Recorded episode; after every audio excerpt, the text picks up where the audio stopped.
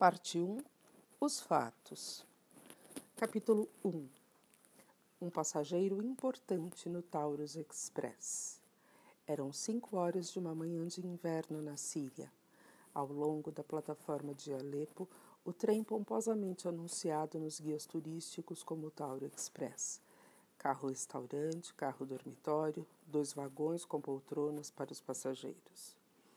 À subida para o carro dormitório, um jovem tenente francês, resplandecente em seu uniforme, conversava com um homem pequenino, agasalhado até as orelhas e do qual tudo o que se podia ver era a ponta avermelhada do nariz e as pontas de um bigode curvo voltadas para cima. O frio estava de congelar, e a tarefa de apresentar as despedidas a uma visita importante não era de causar inveja a ninguém mas o tenente do bosque a desempenhava resolutamente, com frases graciosas, num francês polido. Não que ele tivesse qualquer noção sobre o que se passava. Tinha havido rumores, é claro, como sempre ocorre nesses casos. O general, o seu general, ficara dia a dia mais irritado. Foi quando chegou o belga, parece que da Inglaterra. Uma semana se passara, semana de curiosa tensão e certas coisas haviam acontecido. Um oficial muito distinto se suicidara, outro se demitira. Rostos angustiados subitamente perderam a angústia. Certas precauções militares foram relaxadas. E o general, o general do tenente do Bosque, de repente pareceu ter ficado dez anos mais jovem. Do Bosque recordou parte da conversa que ouvira entre o general e o estrangeiro. Você nos salvou, mon cher, dissera ele emocionado, os grandes bigodes brancos tremendo. Você salvou a honra do exército francês e evitou uma, um grande derramamento de sangue. Como poderia agradecer-lhe por ter atendido ao meu chamado, por ter vindo de tão longe? O estrangeiro, seu nome, Monsieur Hercule Poirot, dera uma resposta adequada, na qual incluiu a pergunta: mas o senhor não se lembra de ter me salvo a vida uma vez? O general fez outra observação adequada, afastando qualquer mérito pelo que fizera no passado e sem mais falar em França, Bélgica, glória, honra ou coisas semelhantes, os dois se abraçaram encerrando a conversa. O tenente do bosque permanecia sem saber nada sobre o que significava aquilo tudo mas como recebera a missão de acompanhar Monsieur Poirot até o Taurus Express, tratava de cumpri-la com todo o zelo e dedicação que caracterizam um oficial com uma carreira promissora pela frente. Hoje é domingo, disse o tenente, e amanhã à tarde o senhor estará em Istambul. Aquela não era a primeira vez que fazia tal observação. As conversas de plataforma antes da partida de um trem costumam ser repetitivas. Isso mesmo, concordou Monsieur Poirot. E o senhor, creio eu, pretende demorar-se por alguns dias, não? Oui! Nunca estive antes em Istambul. Seria uma pena passar por lá como essa. Estalou os dedos significativamente. Não há pressa. Ficarei lá como turista por alguns dias. A igreja de Santa Sofia é muito bela, observou o tenente, embora jamais tivesse estado lá. Um vento frio passou sibilando pela plataforma. Os dois homens tremeram. O tenente do bosque olhou de relance para seu relógio. Cinco para as cinco, só cinco minutos mais. Notando que o outro reparara no seu movimento, tratou de retomar a conversa. Pouca gente viaja nesta época do ano, observou, lançando um olhar para as janelas do carro dormitório pouco acima deles. Isso mesmo, concordou Monsieur Poirot. Faço votos que o senhor não fique gelado no Taurus. Isso acontece?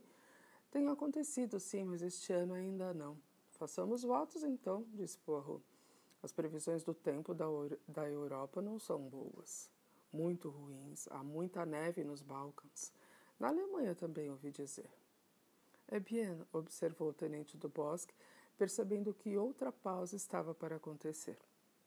Amanhã, às sete e quarenta da noite, o senhor estará em Constantinopla. Sim, concordou Poirot com desespero. A igreja, ouvi dizer, é muito bonita. Magnífica, eu creio. Pouco acima, a persiana de uma das janelas do carro dormitório se abriu e uma moça olhou para fora. Mary de Benham tinha dormido pouco desde que deixara Bagdá na quinta-feira anterior. Não tinha dormido o suficiente nem no trem para Kirkuk, nem na casa de repouso de Mossul, nem na noite seguinte novamente no trem. Agora, cansada de estar acordada naquela cabina superaquecida, levantava-se e observava o exterior. Isso deve ser Alepo. Nada para ver, é claro. Só uma longa e mal iluminada plataforma onde de algum lugar vinha o barulho de uma furiosa altercação em árabe dois homens falando francês logo abaixo da janela, um oficial francês, outro, um homem pequenino com bigodes enormes. Ela sorriu sem entusiasmo. Jamais vira uma pessoa tão agasalhada. Deveria estar muito frio lá fora. Esta era a razão de terem aquecido tanto o trem. Tentou forçar a janela para baixo, mas ela não desceu. O despachante aproximou-se dos dois homens. O trem ia partir, avisou. Melhor o senhor subir. O homem pequeno tirou o chapéu, mostrando uma cabeça oval. Apesar de suas preocupações, Mary de Benham sorriu. Um sujeito ridículo aquele, o tipo de homem que ela jamais consideraria seriamente. O tenente do bosque dizia suas frases de despedida. Havia pensado nelas de antemão, guardando-as até o último minuto. Um belo fraseado, muito polido. Para não ser sobrepujado, Monsieur Poirot respondeu ao estilo. A bordo, monsieur, disse o despachante. Com um ar de infinita relutância, Monsieur Poirot subiu ao trem, o despachante atrás dele. Acenou. O tenente do bosque fez uma continência. O trem, guinchando nos trilhos, começou a movimentar-se lentamente. Enfim, murmurou Poirot. Brrr! exclamou o tenente, sentindo nos ossos o ar gelado. Vá lá, monsieur. O condutor apontou num gesto dramático a beleza de sua cabina e a perfeição com que sua bagagem fora disposta, e prosseguiu. A pequena valise, monsieur, eu a coloquei aqui. Sua mão esplendida era bem sugestiva. Monsieur Poirot colocou nela uma cédula dobrada. Merci, monsieur. Já tenho seus bilhetes e preciso, por favor, do passaporte. Sua viagem termina em Istambul, certo? Monsieur Poirot fez que sim com a cabeça. Não há muitos passageiros no trem, imagino. Não, monsieur. Tenho apenas dois outros passageiros, ambos ingleses. Um coronel da Índia e uma jovem senhora de Bagdá. O senhor quer alguma coisa? Poirot pediu uma garrafa pequena de Perrier. Cinco da manhã é um horário aborrecedor para tomar um trem. Faltavam ainda duas horas até clarear. Lembrando-se da noite mal dormida e da missão delicada que acabava de cumprir com êxito, encostou-se num canto e adormeceu. Quando acordou, eram nove e trinta. Dirigiu-se ao carro-restaurante para um café quente.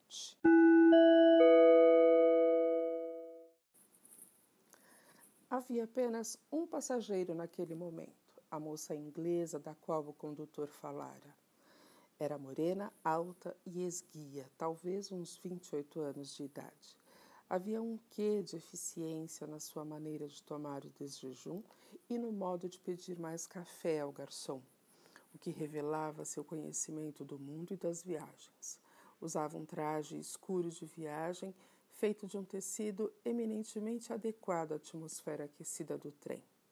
Sem mais o que fazer, Monsieur Poirot distraiu-se estudando-a disfarçadamente. Ela era, pensou, o tipo de moça que sabe tomar conta de si mesma com facilidade, esteja onde estiver. Tinha equilíbrio e eficiência. Ele chegou a gostar da regularidade das suas feições e da delicada palidez de sua pele. Apreciou o negro dos cabelos ondulados e os olhos frios impessoais e cinzentos, mas era apenas um pouco eficiente demais para merecer ser chamada daquilo que ele considerava jolie femme, joia feminina. Outra pessoa entrou no restaurante. Era um homem alto de seus quarenta ou cinquenta anos, de figura magra e pele morena, com os cabelos das têmporas embranquecendo. O coronel da Índia, disse Poirot a si mesmo. O recém-chegado inclinou-se na direção da moça. Bom dia, Miss de Bonham. Bom dia, Coronel Arbonneau. O coronel estava de pé, com uma das mãos na cadeira à frente dela. Importa-se? Claro que não, sente-se. A senhorita sabe, o de jejum não é bem uma refeição para conversas. Compreendo, mas não mordo. O coronel sentou-se. Rapaz, chamou, traga-me ovos e café. Seus olhos pousaram um momento sobre Hercule Poirot, mas com indiferença. Conhecendo bem os ingleses, Poirot imaginou o que ia no pensamento do outro. Apenas mais um maldito estrangeiro. Fazendo justiça à sua nacionalidade, os dois ingleses não conversavam muito. Apenas trocavam uma palavra, uma palavra ou outra e logo a moça levantou-se dirigindo-se à cabina. No almoço, os dois voltaram a sentar-se à mesma mesa e, mais uma vez, ignoraram o terceiro passageiro. Mas sua conversa foi mais animada que no café. O coronel Arbonneau falava de Punjab e, de vez em quando, fazia uma ou outra pergunta sobre Bagdá, sendo informado de que a moça trabalhara como governanta. Ao longo da conversa, descobriram que tinham alguns amigos em comum o que imediatamente os tornou mais próximos e menos secos. Falaram de um tal de Tommy e de um Jerry, qualquer coisa. O coronel perguntou se ela ia diretamente à Inglaterra ou se passaria um pouco em Istambul. Não, eu vou direto. Mas não é uma pena? Fiz esta viagem na vinda há dois anos e passei três dias em Istambul. Ah, sim, mas fico contente por estar indo diretamente à Inglaterra, porque também vou. O coronel, ao dizer isso, inclinou-se um pouco e seu rosto ficou levemente mais corado. Hercule Poirot pensou: oportunista o nosso coronel. Viajar de trem é tão perigoso quanto por mar. Miss de Benham limitou-se a dizer que isso seria bom e o fez num tom de reprimenda. O coronel, Hercule Poirot observou, acompanhou-a até sua cabina. Pouco depois, paravam para apreciar a magnífica paisagem que se mostrava ao Taurus. Ao passarem pelos Sicilian Gates, pelos Cilician Gates, a moça ao lado do coronel no corredor deixou escapar um suspiro. Poirot, perto deles, pôde ouvi-la dizer baixinho: tão lindo. Eu, eu gostaria, sim, gostaria de poder aproveitar tudo isto. Arbonneau não respondeu. Seu rosto adquiriu um aspecto mais austero e brutal. Agradeceria a Deus que você estivesse fora de tudo isso. Apresse-se, por favor, apresse-se.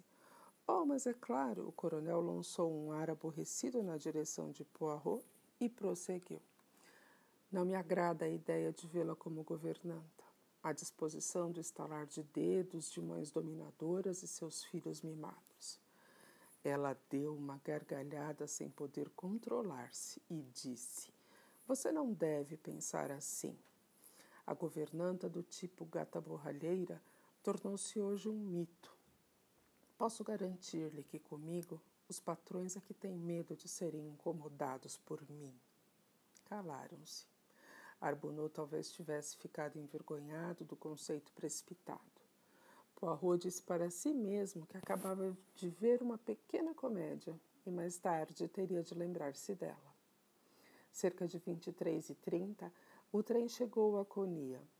Os dois ingleses saíram para esticar as pernas, caminhando para cima e para baixo ao longo da plataforma gelada. Poirot passou algum tempo observando da janela a movimentação e decidiu que um pouco de ar fresco não seria de todo mal. Vestiu todos os agasalhos de que dispunha, incluindo as galochas, e desceu a plataforma caminhando na direção da locomotiva.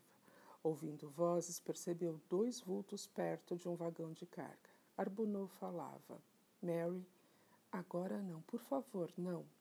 Quando tudo estiver acabado, quando tudo estiver para trás, então Poirot deu meia volta discretamente. Pensou como era difícil naquela voz reconhecer a frieza de Miss Debenham e achou tudo muito estranho. No dia seguinte, ficou perguntando a si mesmo qual seria a razão daquela discussão. Os dois falavam-se pouco e a moça, com olheiras profundas, parecia angustiada. Cerca das 14h30, o trem parou. Das janelas viam-se as cabeças de várias pessoas. Um pequeno grupo de homens do lado de fora discutia e apontava para alguma coisa debaixo do carro-restaurante. Poirot saiu da cabina e perguntou ao camareiro o que havia acontecido. Ao ter a resposta, voltou a cabeça e quase esbarrou em Miss Debenham, que estava bem atrás dele. A moça, quase sem poder respirar, perguntou-lhe em francês: Que houve? O que está nos retendo? Nada, mademoiselle. Apenas alguma coisa que pegou fogo sob o carro-restaurante. Nada de sério. Eles estão consertando tudo agora. Não há qualquer perigo, posso garantir. Miss de Benham gesticulou como se pouco se importasse com a ideia do perigo. Sim, sim, compreendo. Mas o tempo. O tempo?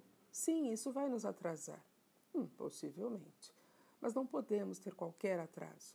O trem chega às 18h55 e ainda se tem de cruzar o Bósforo para pegar o Expresso do Oriente do outro lado às 9 horas. Se houver um atraso de uma ou duas horas, perderemos a conexão. É bem possível. Poirot olhou-a com curiosidade. A mão pousada na janela não estava firme e seus lábios tremiam. Isso a perturba muito, mademoiselle? Sim, muito. Preciso pegar aquele trem. Miss de Benham afastou-se de Poirot e foi ao encontro do coronel Arbunot no outro extremo do corredor. Sua apreensão, entretanto, era injustificada. Dez minutos após, o trem retomou a viagem. Chegaram a Raida Passar com apenas cinco minutos de atraso, recuperando parte do tempo perdido. O Bósforo estava bravio e Poirot não gostou da travessia. Separara-se dos companheiros de viagem e desde então os perdera de vista. Chegando à Ponte Gálata, rumou diretamente para o Hotel Tocatlian. Capítulo 2 O Hotel Tocatlian No Tocatlian, Hercule Poirot pediu um apartamento à recepção e encaminhou-se à portaria em busca da correspondência. Três cartas e um telegrama o esperavam. Suas sobrancelhas se levaram um pouco ao ver o telegrama. Afinal, aquilo era algo inesperado. Abriu-o com a calma habitual. A mensagem datilografada era clara. Tudo o que previa sobre o caso Kastner aconteceu inesperadamente. Favor regressar imediatamente. Voilá, que isso é de pasmar, murmurou olhando o relógio na parede e voltou ao chefe da portaria. Tenho de partir esta noite. A que hora sai o Simpão Oriente? Às nove, monsieur. Poderia arranjar-me um leito? Certamente, monsieur. Não há problema nessa época do ano. Os trens andam quase vazios. Primeira classe ou segunda? Primeira. Bien, monsieur. Até onde o senhor vai? Londres. Bien, monsieur. Vou arranjar uma passagem para Londres e reservar-lhe um leito no carro dormitório do Coche e Istanbul Calais. Poirot olhou novamente para o relógio. Eram 19h50. Há tempo para jantar? Estou certo que sim, monsieur. O pequenino belga agradeceu com uma cena de cabeça, foi à recepção, cancelou a reserva do apartamento e atravessou o salão seguindo para o restaurante. Fazia o pedido ao garçom quando uma mão tocou-lhe o ombro e de trás alguém lhe disse: Ah, meu velho, que prazer inesperado! Era um homem idoso, atarracado, os cabelos cortados em brosse. Sorria prazerosamente. Poirot levantou-se. Mr. Buck? Mr. Poirot? Buck, um belga, era diretor da Companhia Internacional de Vagões, de Vagões Litz. Há muitos anos conhecia a ex-estrela da Força Policial belga. Está bem longe de casa, mon cher. Um pequeno caso na Síria. Ah, e quando volta? Esta noite. Excelente, eu também. Quero dizer, vou até Lausanne. onde tenho alguns negócios. O senhor viaja no Simple Orient? Sim, acabo de pedir que me arranjem um leito. Pensava em ficar alguns dias por aqui, mas recebi um telegrama chamando-me à Inglaterra, em face de uma coisa importante. Ah, laissez-faire, laissez-faire. Mas o senhor, o senhor está no alto, Mouvux. Aquele Poirot tentou parecer modesto. Buck sorriu, dizendo que mais tarde voltariam a se encontrar. O detetive concentrou-se no trabalho de manter os bigodes fora da sopa. Acabando, olhou à sua volta, aguardando o segundo prato. Havia uma meia dúzia de pessoas no restaurante. Entre elas, duas pareceram-lhe de especial interesse. Sentavam-se não muito longe. O mais jovem era um americano simpático de uns 30 anos, mas não fora ele, e sim o seu companheiro que despertara a atenção do detetive. Tratava-se de um homem de uns 60 ou 70 anos que de perto tinha o aspecto suave de um filantropo. Cabeça ligeiramente calva, testa alta, sorriso mostrando a brancura dos dentes artificiais, tudo indicava uma personalidade benevolente, à exceção de uns olhos pequenos, fundos, estudiosos. E não era só isso. Quando o homem, observando qualquer coisa ao companheiro, deu uma espiada em volta, seus olhos pousaram por alguns segundos sobre Poirot, e naquele momento mostraram-se tensos e maliciosos. Levantou-se. Pague a conta, Hector, disse num tom seco, mas suave, perigoso. Quando Poirot voltou a encontrar-se com o amigo no saguão, os dois preparavam-se para deixar o hotel. A bagagem estava sendo trazida para baixo sob a supervisão do mais jovem. Tudo pronto agora, Mr. Hutchett, disse ele, abrindo a porta de vidro. O mais velho concordou num resmungo e saiu. É bien, disse Poirot. Que acha daqueles dois? São americanos, respondeu Buck. Certamente são americanos, mas perguntei o que achava deles. Hum, o mais jovem parece muito simpático. E o outro? Para dizer a verdade, meu amigo, não me importei muito com ele. Deu-me uma impressão desagradável. E a você? Porro pensou um pouco e respondeu. Quando passou por mim no restaurante, tive uma impressão muito estranha. Foi como se um animal selvagem, um animal muito selvagem, você compreende? passasse por mim. E ainda assim ele parecia ser muito respeitável. Precisamente. O corpo, a jaula, tudo muito respeitável, mas um animal sempre alerta, olhando tudo de trás das grades. Você é muito engraçado, mon vieux, disse o Mr. Buck. Agora, talvez, não pude me livrar da sensação de que o diabo tivesse passado bem perto de mim. Aquele respeitável cavaleiro americano. Aquele respeitável cavaleiro americano. Bem, disse Buck afável, há muitos diabos à solta pelo mundo. Naquele momento, a porta de, visa, de vidro abriu-se e o chefe da portaria, num ar preocupado, apareceu. Extraordinário, monsieur, não há um só leito disponível na primeira classe daquele trem. Como é? bradou Buck. Mas nesta época do ano, ah, com certeza uma caravana de jornalistas ou de políticos. Não sei, meu senhor, disse o empregado do hotel respeitosamente, mas as coisas é, estão realmente nesse pé. Bem, bem. Buck voltou-se para Poirot. Não se preocupe, meu amigo. Arranjaremos alguma coisa. Há sempre uma cabina. A número 16 que não pode ser ocupada. O condutor providenciará tudo. Sorriu, olhou para o relógio na parede, mas vem, é hora de partir. Na estação, Mr. Buck foi recebido respeitosamente pelo condutor, no uniforme marrom de Wagenlit. Boa noite, monsieur. Sua cabina é a número um. Os carregadores começaram a levar a bagagem para o vagão. Os letreiros proclamavam o seu destino: Istambul, Trieste, Calais. Ouvi dizer que o senhor está lotado hoje. É incrível, monsieur. Parece que todo mundo resolveu viajar esta noite. Tanto faz, mas eu preciso arranjar um lugar para este cavalheiro. É um amigo meu. Ele pode ficar com a número 16. Está ocupada, monsieur. O quê? A número 16?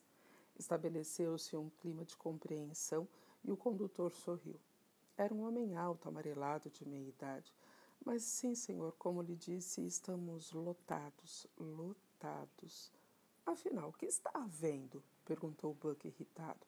Há uma conferência em algum lugar? É uma caravana? Não, monsieur, por acaso, simplesmente parece que todo mundo escolheu esta noite para viajar. Buck estalou a língua aborrecido. Em Belgrado, disse, haverá o noturno de Atenas. Há também o coach Bucareste-Paris. Mas não chegaremos a Belgrado antes das oito de amanhã. O problema é para hoje. Há algum leito vago na segunda classe? Há um, monsieur. Bem, então, mas só pode ser tomado por uma mulher. Já existe uma senhora alemã na cabina, uma dama de companhia. Lá, lá, disse Buck, isso é horrível. Não se aborreça, meu amigo, interrompeu Poirot. Viajarei num carro comum. Ainda não, ainda não, retrucou Buck, dirigindo-se de novo ao condutor. Todos os passageiros já chegaram? É verdade, lembrou-se o homem.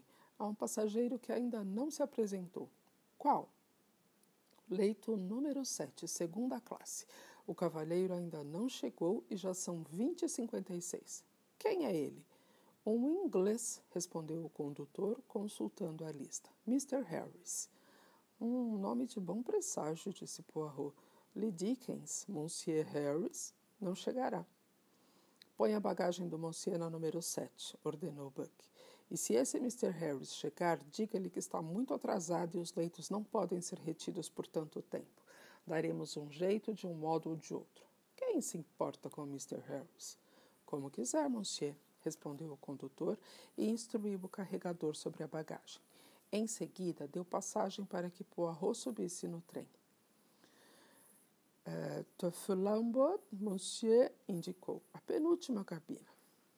Poirot atravessou o corredor com dificuldade. Todos os passageiros estavam fora de, sua, de suas cabinas. Seus pardons, ditos com polidez, eram ouvidos com a regularidade de um relógio. Finalmente chegou à cabina. Mas lá dentro, mexendo numa mala, estava o americano, jovem e alto do Tocatlian. Demonstrou mau humor à chegada do detetive.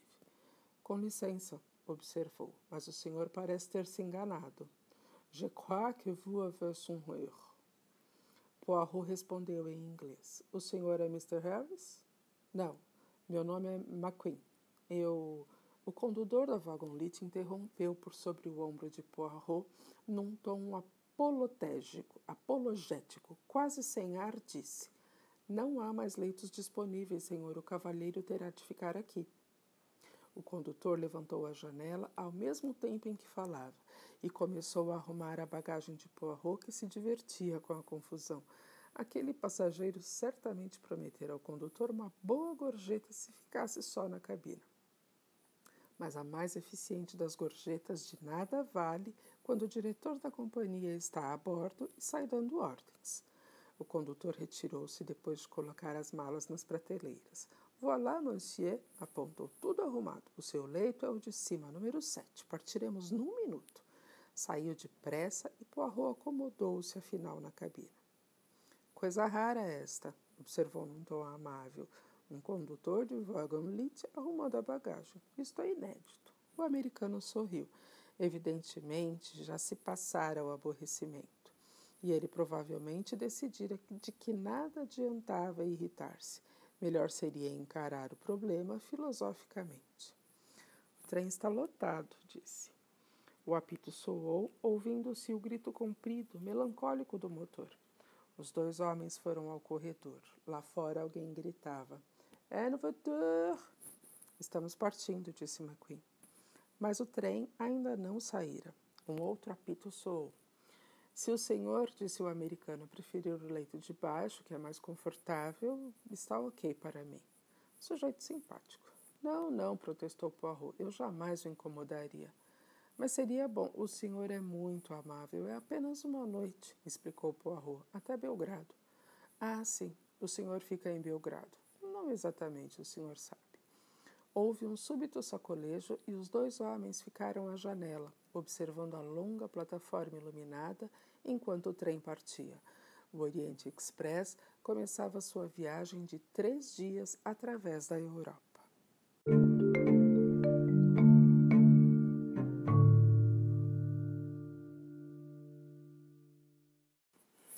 Capítulo 3 Poirot recusa um caso. No dia seguinte, Hercule Poirot entrou um pouco atrasado para o almoço no carro-restaurante. Acordara cedo, tomara café quase sozinho e passara a manhã relendo as notas do caso que o levava de volta a Londres. Pouco vira de seu companheiro de viagem.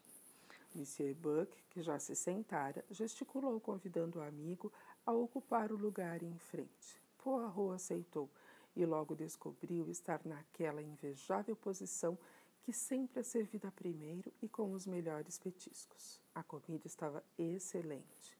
Só quando já estavam no requeijão, Monsieur Buck abordou o assunto diverso da alimentação. Estavam naquele período da refeição em que as pessoas se tornam filosóficas. Ah, suspirou.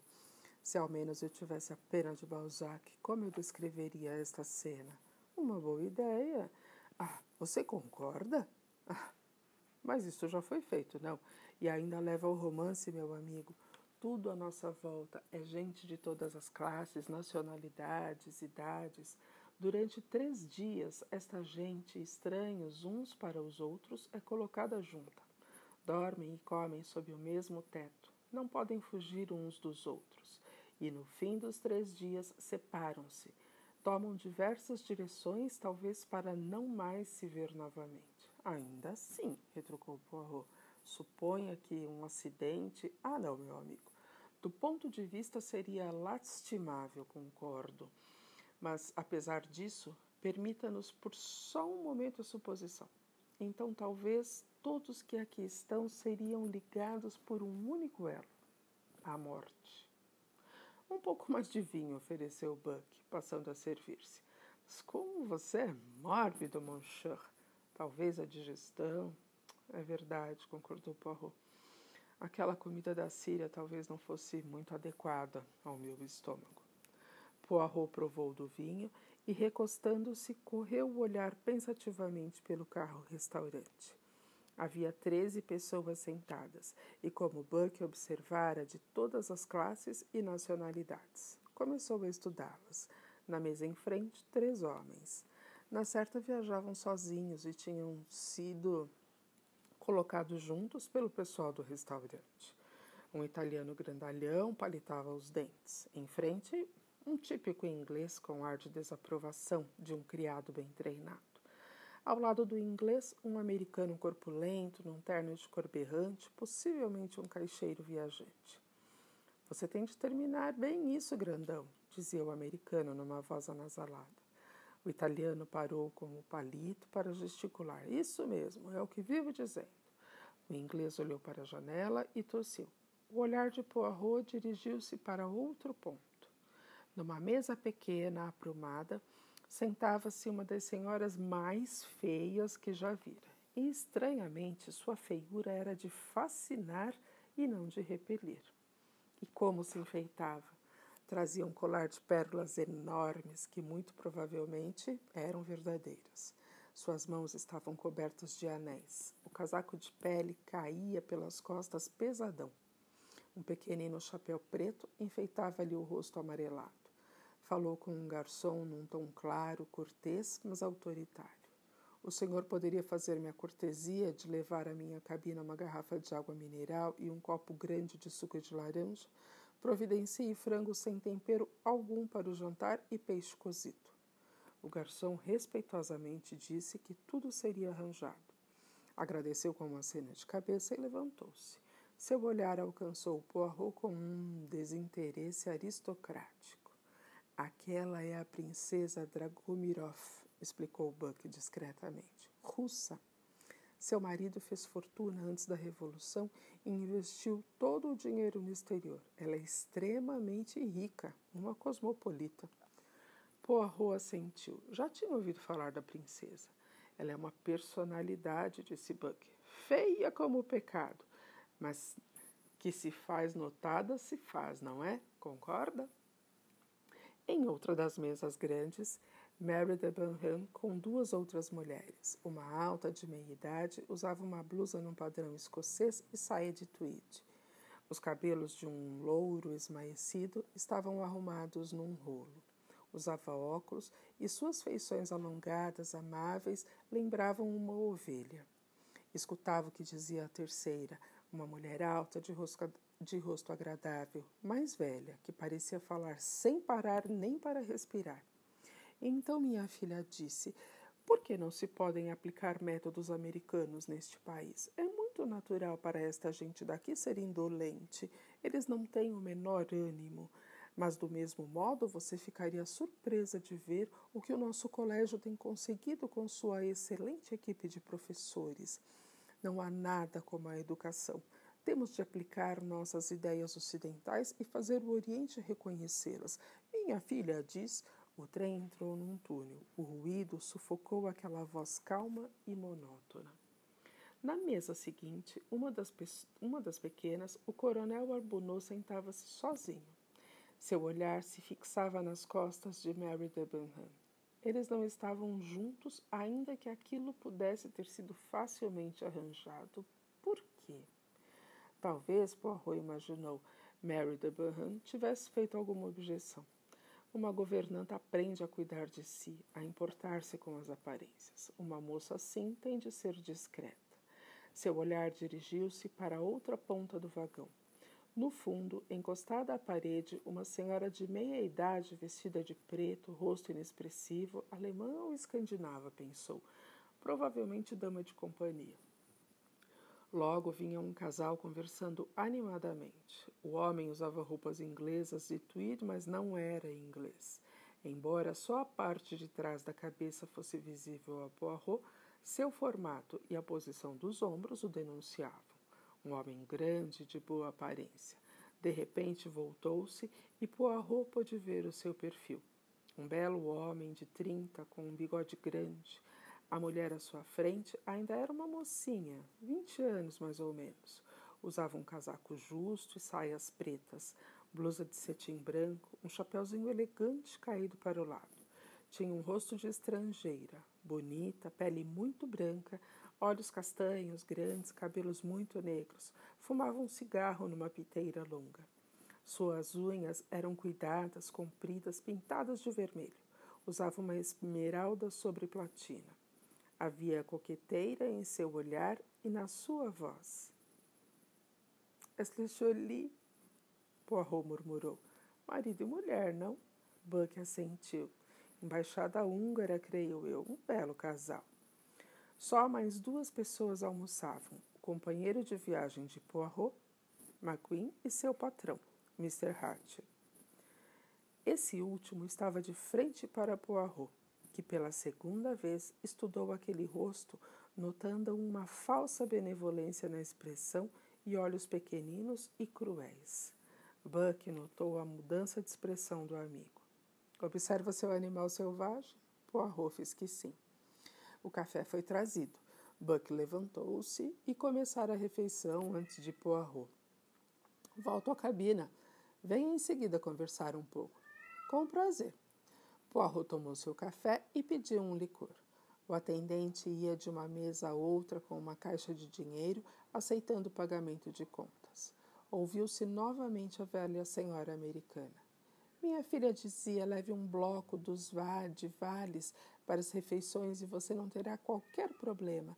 Mas não é bem assim. Parece que eles têm de receber uma gorjeta de 10% e há também aquela garrafa de água mineral ou qualquer água diferente. Eles não têm nenhuma Evian ou Vick, o que me parece muito estranho. A questão, explicou a senhora de rosto comprido, é que eles têm de servir a água da região. De qualquer maneira, é muito estranho isto, olhou o truque à sua frente. Olha o dinheiro que estão me dando. Dinares ou coisa parecida. Parece lixo, isto sim, minha filha dizia. Mary Debenham empurrou a cadeira para trás e levantou-se, despedindo-se com uma breve curvatura das outras duas. O coronel Arbunnoa seguiu. Recolhendo o dinheiro desdenhando, a senhora americana saiu, o mesmo fazendo a outra mulher. Ficaram no restaurante apenas Poirot, Hatchet e McQueen. Hatchet disse qualquer coisa a seu companheiro que saiu. Ergueu-se, mas em vez de retirar-se, dirigiu-se inesperadamente ao lugar em frente a Poirot. Poderia ceder-me um fósforo? perguntou num tom anasalado e apresentou-se. Meu nome é Hatchet. Poirot inclinou-se levemente, levando a mão a um dos bolsos e retirando uma caixa sem abrir. Creio ter o prazer de estar falando com Monsieur Hercule Poirot. É verdade? Poirot inclinou-se novamente. O senhor está bem informado, monsieur. O detetive sentiu que aqueles olhos estranhos o observavam atentamente, antes que seu dono falasse de novo. Em meu país, disse, gostamos de ir direto ao assunto, senhor Poirot. Quero dar-lhe uma tarefa. Minha clientela, respondeu Poirot, sobrancelhas levantadas, é atualmente muito limitada, monsieur. Só conduzo uns poucos casos. Naturalmente. Mas trata-se, Monsieur Poirot, de muito dinheiro. E repetiu em tom macio e persuasivo. Muito dinheiro. Hercule Poirot calou-se por um minuto ou dois e observou. O que quer que lhe faça, Monsieur Hatchet? Monsieur Poirot, sou um homem muito rico. Um homem muito rico. Homens nesta situação têm inimigos, e eu tenho um inimigo. Apenas um inimigo? O que quer dizer com isso? perguntou Hatchet. Monsieur, minha experiência indica que quando um homem está numa situação de, como o senhor diz, ter inimigos, ele não os resume em apenas um. Hatchet pareceu aliviado pela resposta de Poirot. Claro, gostei da sua observação. Inimigo ou inimigos, pouco importa. O que importa é a minha segurança. Segurança? Minha vida foi ameaçada, Monsieur Poirot, mas sou dos homens que sabem cuidar de si. Retirou uma pequena pistola automática do bolso do casaco, mostrou-a e guardou-a novamente. Não sou o tipo de homem que pode ser apanhado dormindo, mas quero estar duplamente seguro disso. Creio que o senhor é o homem indicado para o meu dinheiro, Monsieur Poirot. E lembre-se, muito dinheiro. Poirot olhou-o pensativamente por alguns minutos. Seu rosto não dizia absolutamente nada. Hatchet não poderia adivinhar o que lhe passava pelo pensamento. Lamento, monsieur, disse com convicção, mas tenho sido muito feliz na minha profissão. Ganhei o suficiente para satisfazer tanto meus desejos como meus caprichos, e agora só aceito casos que me interessam. O senhor tem muito bons nervos, disse Hatchet. Mas será que 20 mil dólares não o tentariam? Absolutamente. Se o senhor está barganhando por mais, não conseguirá. Sei quantas coisas valem exatamente. Eu também, Mr. Hatchet. O que há de errado com minha oferta? Poirot ergueu-se. Se me desculpar a observação pessoal, eu não gosto da sua cara, Mr. Hatchet. Dizendo isso, foi deixando o carro-restaurante.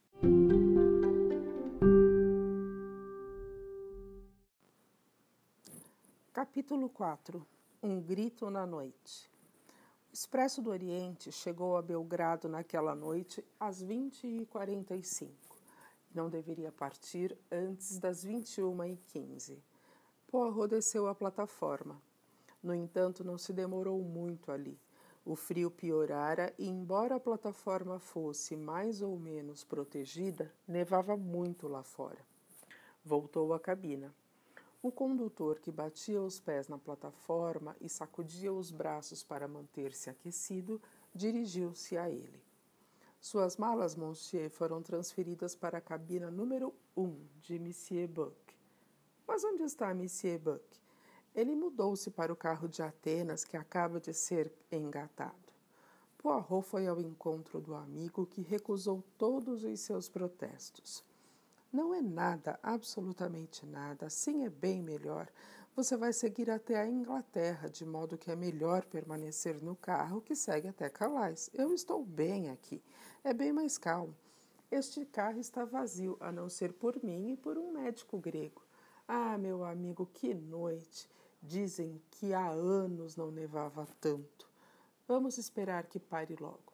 Não estou muito satisfeito com ela, posso assegurar-lhe. Pontualmente às 21h15, o trem deixou a estação. Logo depois, Poirot levantou-se, disse boa noite ao amigo e cruzou o corredor até o seu saguão, logo à frente do carro-restaurante. Neste segundo dia de viagem, as barreiras tinham se quebrado. O coronel Arbunot estava de pé à porta da cabina, falando com McQueen, que, ao ver Poirot, interrompeu o que dizia. Parecia muito surpreso. Ei! bradou. Pensei que tivesse nos deixado. O senhor disse que ficava em Belgrado. O senhor me entendeu mal, respondeu Poirot sorrindo. Lembro-me que o trem deixava Istambul quando falávamos disso. Mas o homem, a sua bagagem se foi. Levaram-no para outra cabina, é só. Sim, compreendo. McQueen retomou a conversa com Arbunot e Poirot continuou no seu caminho. A duas portas da sua cabina, a velha senhora americana, Miss Hubert, Conversava com uma mulher de rosto comprido, uma sueca. Empurrava uma revista para ela. Vamos, pegue, querida. Tenho muitas outras coisas para ler. Mas voltou-se para Poirot. Não está horrivelmente frio? A senhora é muito gentil, respondeu-lhe a dama sueca. Nada disso. Espero que durma bem e que sua cabeça doa menos amanhã de manhã. É só um frio. Vou tomar um pouco de chá. Você tem aspirina? Tem certeza? Olha que eu tenho muitas. Bem, boa noite, querida. Dirigiu-se a Poirot enquanto a outra se retirava. Pobre criatura sueca, pelo que sei, uma professora missionária. Excelente pessoa, mas não fala muito inglês. Estava muito interessada no que lhe contei sobre a minha filha. Poirot, naquele momento, já sabia tudo sobre a filha de Miss Hubbard. Todos os passageiros que conheciam inglês o sabiam.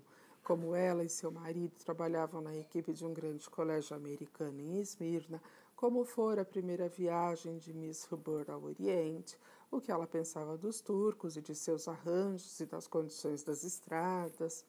A porta mais próxima se abriu e um valete magro, pálido, saiu. Lá dentro, Poirot percebeu Mr. Hatchett sentado na cama. Ao ver Poirot, a expressão do seu rosto mudou aborrecida. A porta fechou-se. Miss Hubbard chegou-se para o lado do detetive. O senhor sabe, aquele homem me apavora. Não, não o valete, seu patrão, mestre. Há qualquer coisa de errado com aquele homem. Minha filha sempre dizia que sou muito intuitiva. Quando mamãe tem um pressentimento, ela está certa. É o que minha filha sempre diz. E eu tenho um pressentimento acerca daquele homem. Ele é meu vizinho e eu não gosto disso. A noite passada tranquei a porta que liga as duas cabinas. Acho que vi a maçaneta girar. O senhor sabe, eu não ficaria nem um pouco surpresa se aquele homem fosse um assassino, um desses ladrões de trem dos quais se ouve falar. Estou morta de pavor por causa dele. Minha filha disse que eu faria uma boa viagem, mas há qualquer coisa que não me agrada. Pode ser tolice, mas sinto que alguma coisa vai acontecer, qualquer coisa, e eu não sei como aquele rapaz tão agradável pode ser secretário dele. O coronel Arbonneau e McQueen surgiram no corredor caminhando em sua direção. Venha à minha cabina, dizia McQueen. A cama ainda não está preparada. O que quero saber sobre a sua política na Índia é. Os dois homens passaram e seguiram para a cabina de McQueen. Miss Hubbard despediu-se de Poirot. Acho que vou para a cama ler um pouco. Boa noite. Boa noite, madame. Poirot caminhou para sua cabina, vizinha de Hatchet, trocou de roupa e deitou-se. Leu durante meia hora e apagou a luz. Mas naquele momento ouviu um grito abafado. Uma campainha soou. Poirot sentou-se e acendeu a luz. Notou que o trem parara, talvez numa estação. Aquele barulho o surpreendera. Lembrou-se de que Hatchet estava na cabina ao lado. Levantou-se e abriu a porta justamente quando o condutor vinha correndo e batia na porta ao lado. Poirot deixou a cabina entreaberta e prestou atenção. O condutor batia pela segunda vez. Outra sineta tocou e a luz denunciou outra cabina que se abria. O condutor olhou para trás. Ao mesmo tempo, uma voz vinda da cabina ao lado avisava, em francês: Não é nada, eu estava errado. Bien, monsieur. O condutor apressou-se novamente para atender o chamado da cabina de onde vinha a luz. Poirot voltou para a cama, Seu pensamento aliviado e desligou a luz. Olhou o relógio. Vinte e três para uma.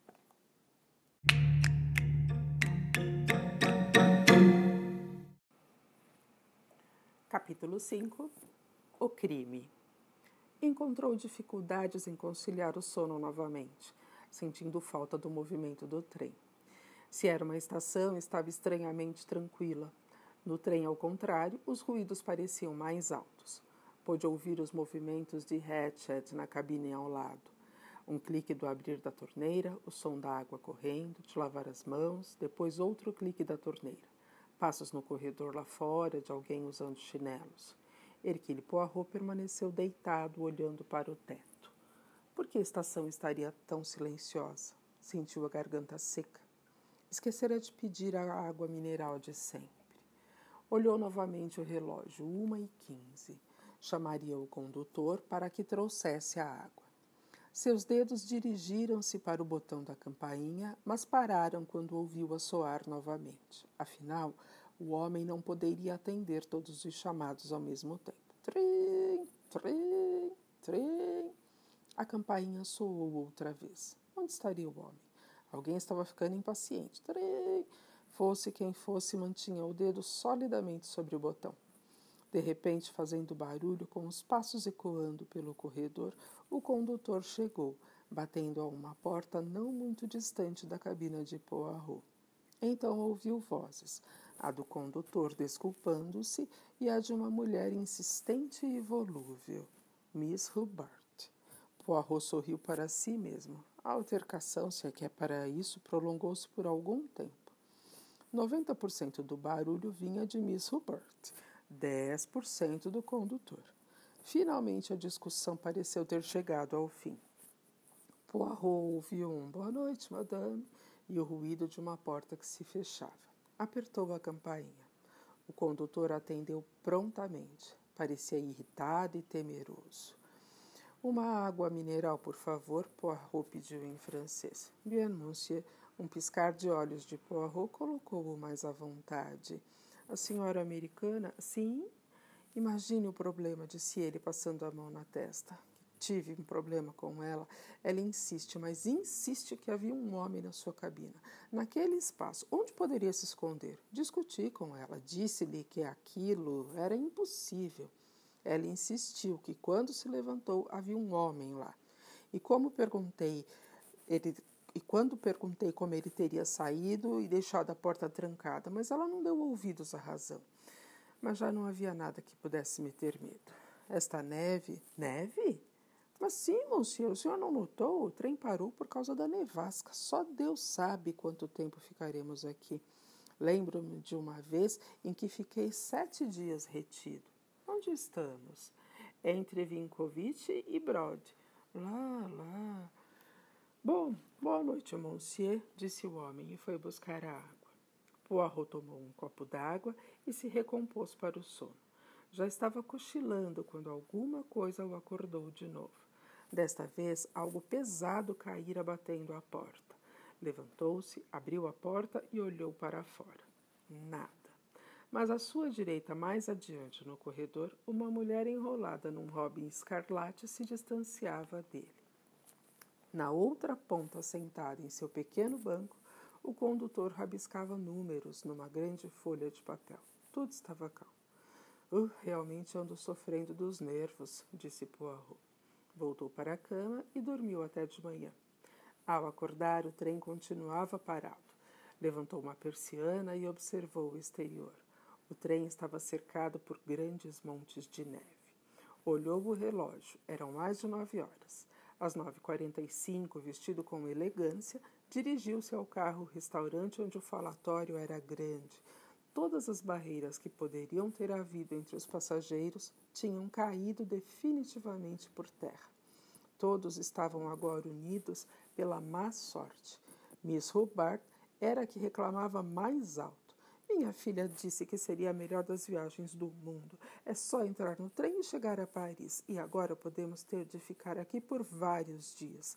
Meu navio parte depois de amanhã. Como vou pegá-lo agora? E não posso nem telegrafar cancelando a reserva. Isso está me deixando louca. O italiano comentou que tinha negócios urgentes em Milão. O americano grandalhão lamentou muito ruim, madame, e expressou sua esperança de que o trem poderia recuperar o tempo perdido. Minha irmã, suspirou a sueca, seus três filhos estão esperando por mim. Vão pensar que me aconteceu alguma coisa ruim. Quanto tempo ficaremos aqui? perguntou Mary de Burhan. Será que alguém pode saber? Sua voz parecia impaciente, mas Poirot notou a ausência daqueles sinais de ansiedade que demonstrara no Taurus Express. Miss Hubbard começava de novo. Não há neste trem ninguém que saiba de nada e ninguém está tentando fazer nada, só um grupo de estrangeiros inúteis. Se isso acontecesse nos States, haveria alguém pelo menos tentando fazer alguma coisa. Arbonneau virou-se para Poirot e disse num francês carregado de inglês: Você é um gerente de linha, eu acredito, senhor. Você não pode. Não, não, corrigiu Poirot em inglês. Não sou eu. O senhor está me confundindo com meu amigo, Mr. Buck. Ah, desculpe-me. Não é nada, essas coisas são naturais. Afinal, estou na cabina que era antes dele. Buck não estava no restaurante. Poirot olhou à volta para notar as ausências a princesa Dragomirov, o casal húngaro, bem como Hatchet, seu valete e a dama de companhia alemã. A senhora sueca enxugava os olhos. Sou uma tola por chorar como criança pequena. Tudo estará bem, aconteça o que acontecer. Deus é grande. Esta demonstração de fé cristã não era tão bem compartilhada pelos demais do grupo. Tudo estará bem, disse McQueen mas poderemos ficar presos dias aqui. Em que país estamos, afinal? perguntou Miss Hubbard, chorosa. Ao saber que se tratava da Iugoslávia, disse: Oh, um desses países dos Balcãs, que se pode esperar? A senhorita é a única que não parece impaciente, mademoiselle, disse Poirot para Miss de Berrin, que deu levemente de ombros. O que é que se pode fazer? Trata-se de uma filósofa, mademoiselle. Isso implica uma atitude desprendida. Creio que minha atitude é mais egoística. Apenas aprendi a não me deixar tomar por emoções inúteis. Miss de Barham não estava olhando para Poirot. Seu olhar estava perdido além da janela, na neve que caía em flocos pesados. A senhorita tem uma personalidade forte, mademoiselle, observou gentilmente Poirot. Creio que a personalidade mais forte entre nós. Oh, não, realmente não. Conheço uma pessoa muito mais forte do que eu. Ela é. Miss de Berran despertou para o que dizia, percebendo que estava se revelando a um estranho com o qual só trocara meia dúzia de palavras anteriormente. Sorrindo, disse: Bem, aquela senhora, por exemplo, o senhor deve tê-la notado. Uma mulher muito feia, mas fascinante. Tudo que ela tem a fazer é levantar um dedo e pedir algo em voz polida e todo o trem sai correndo. Também sai correndo para meu amigo, Mr. Buck, disse Poirot, que é um dos diretores da empresa, e não porque tem uma personalidade forte. Miss Deberran sorriu. Amanhã se passara. Muitos passageiros, incluindo Poirot, permaneciam no carro-restaurante. Adotara-se uma vida comunal para passar melhor o tempo ouviu um bocado mais sobre a filha de Miss Hubbard e sobre os hábitos do falecido Sr. Hubbard. Soube que ele costumava levantar-se cedo, começar o café da manhã com um mingau e o que fazia durante o dia até retirar-se à noite para dormir com as meias que a senhora, que a senhora Hubbard fizera para ele. Quando escutava um relato dos objetivos missionários da senhora sueca, um dos condutores da Wagon-Lit aproximou-se. Pardon, monsieur. Sim, os cumprimentos de Mr. Buck. Ele apreciaria que o senhor fizesse a gentileza de ir vê-lo por alguns minutos. Poirot levantou-se, murmurou algumas desculpas à senhora sueca e seguiu o empregado da ferrovia. Atravessou o corredor do vagão em que viajava, depois o do outro. O condutor bateu a porta, depois deu passagem a Poirot.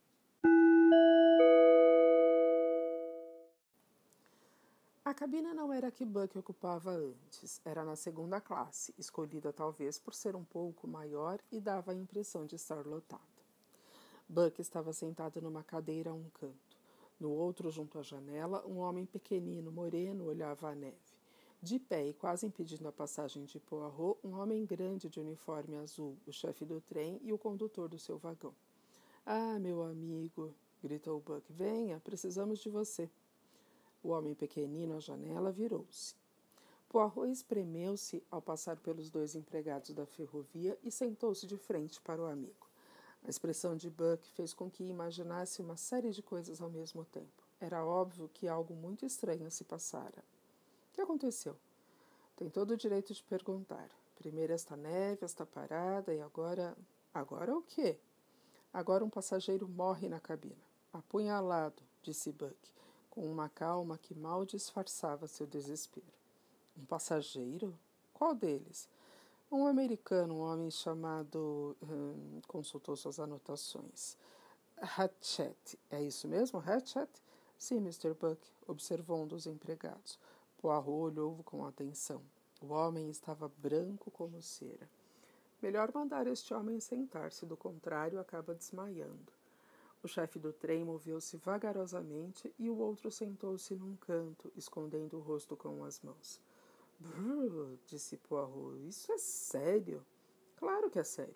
Para começar, um assassinato, que por si mesmo é uma calamidade de primeira ordem. Mas não apenas isso.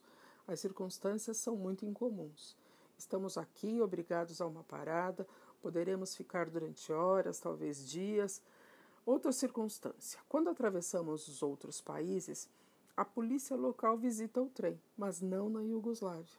Compreende? É uma situação muito difícil, disse Poirot.